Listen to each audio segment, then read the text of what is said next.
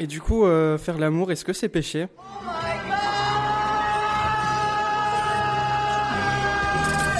T'es juif? T'es chrétien? Athée? Musulman? Bouddhiste? T'as plusieurs dieux? Un seul ou t'en as pas? Oh mon dieu. C'est pas grave. Ici, on pratique le dialogue et on est fidèle à l'écoute. Oh my god, c'est le podcast qui fait parler des religions. On y croit ou pas? Un podcast du magazine Phosphore en partenariat avec l'association Coexister. Aujourd'hui, est-ce que faire l'amour est un péché?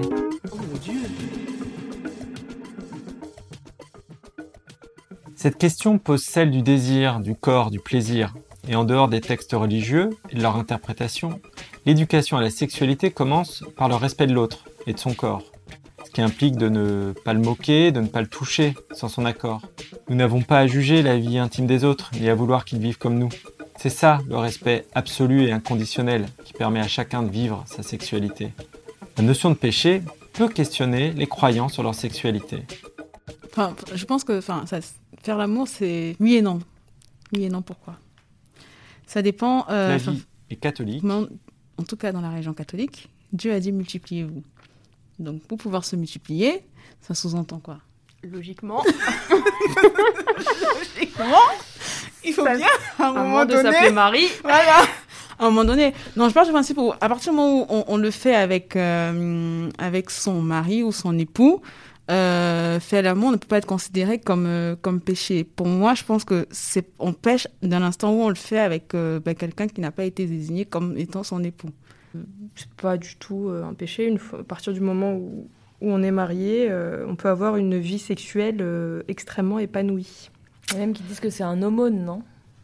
Euh, De oui, oui, oui, oui, oui. C'est euh, en fait il y a un, peu un. Yasmine est musulmane. Enfin, c'est un peu un sujet tabou euh, dans la communauté. Je sais pas vraiment pourquoi, mais euh, dans la religion, euh, la sexualité, euh, euh, elle est même euh, encouragée. Enfin, d'avoir une sexualité épanouie avec son époux ou son épouse, et euh, voilà, de prendre du plaisir et euh, euh, voilà, d'être épanoui dans ça. Et quand on regarde les faits et les gens, je pense que c'est beaucoup plus culturel que.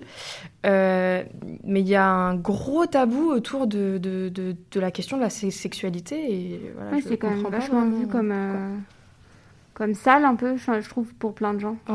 En- quand c'est des gens, euh, en tout Alessandra cas, qui sont euh, croyants ou qui, sont, ou qui sont dans des familles qui ont des traditions, on va dire, ou des traditions religieuses en général, mais traditions un petit peu strictes, euh, etc. Enfin, j'ai l'impression que, quelle que soit la religion, euh, il y a souvent un peu ce tabou autour de la, de la sexualité. euh. Bon, bien sûr, aussi, il faut dire qu'aujourd'hui, avec la, enfin, comment la société a évolué, euh, euh, il y a plein de familles religieuses dans lesquelles on croit, plus- enfin, familles croyantes, on va dire, euh, dans lesquelles on croit plus forcément que faire l'amour en dehors du mariage, c'est un péché. Enfin, tu vois, qui sont pas choqués par le fait que ma- le- l'acte sexuel se passe en dehors du mariage. Enfin, ça devient plus en plus répandu, j'ai l'impression, de penser ça aussi. Enfin, j'espère, en fait. Moi qui suis pas croyante, bien sûr, euh, pour moi, la, la, la, la condition sine qua non de- d'avoir des, des rapports sexuels, c'est juste euh, le consentement, le respect. euh. Donc il y a un peu un truc euh, qu'on essaye de nous inculquer depuis, long- depuis longtemps que on peut avoir du plaisir que pour faire des enfants. Enfin, surtout nous les femmes. hein, mais- Les textes sont assez différents à ce sujet. En théorie, pour les catholiques, faire l'amour n'est permis que dans le cadre du mariage et en vue de faire des enfants. Mais rappelons que le contexte de la Bible est très éloigné du nôtre. Il ne s'agit pas d'histoire d'amour. Et les récits sont aussi très pudiques.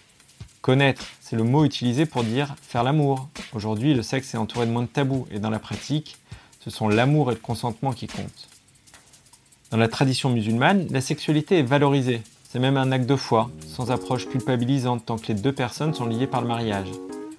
Dans le judaïsme, toujours dans le cadre du mariage, les textes accordent une importance au plaisir, à la sexualité et à l'art de faire l'amour. Une question, Flo Vas-y. Est-ce que euh, toi, dans ton couple, vu que t'es dans un couple, enfin, t'as un couple Ouais. mixte, est-ce que ça, ça, ça s'est posé comme question euh, le fait euh, du se- le sexe hors mariage et tout Genre, est-ce que ça vous a posé question? C'est vrai que pour moi, c'était une découverte Floriane est agnostique, elle ne sait pas si Dieu existe. parce que je pensais pas naïvement, je pensais pas encore qu'il y avait vraiment des croyants pour qui c'était encore important de de pas avoir de rapport avant le mariage. Quoi. Euh, Je trouve ça ouf parce que je pense que c'est super euh, influencé par euh, bah, du coup nos, nos cercles et les personnes euh, euh, avec lesquelles on interagit, etc. Parce que, euh, enfin, autour de moi, c'est presque la norme. quoi.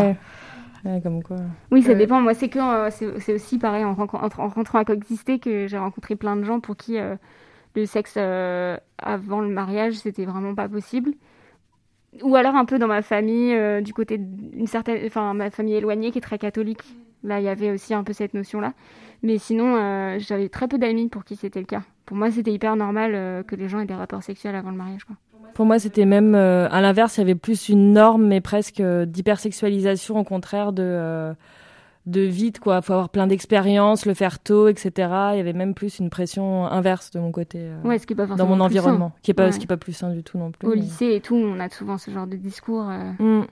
cette espèce de pression. euh, alors tu l'as fait, alors tu l'as fait. Même quand t'es en couple, même quand t'es en couple, on va te demander genre quand est-ce que, alors alors vous avez, vous avez, vous l'avez fait et tout. Genre, Ouais. mais t'es là, genre, mais- Et ce qui est hyper paradoxal, c'est que bah, je parlais de mon cercle pour qui c'était euh, plus ou moins la norme, mais euh, cette euh, hypersexualisation et ce- le fait de, de pousser les gens à la performance, et- etc., ça existe aussi. Donc tu as ce paradoxe de, Ouais. de personnes qui sont entre les deux, et euh, Mm. je pense que ça doit être euh, assez compliqué à vivre.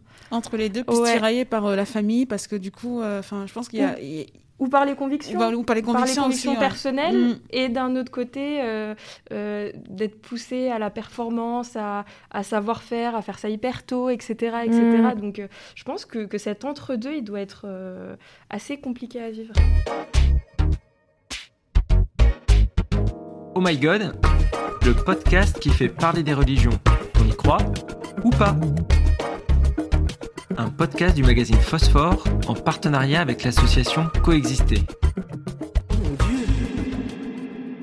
Un podcast Bayard Jeunesse.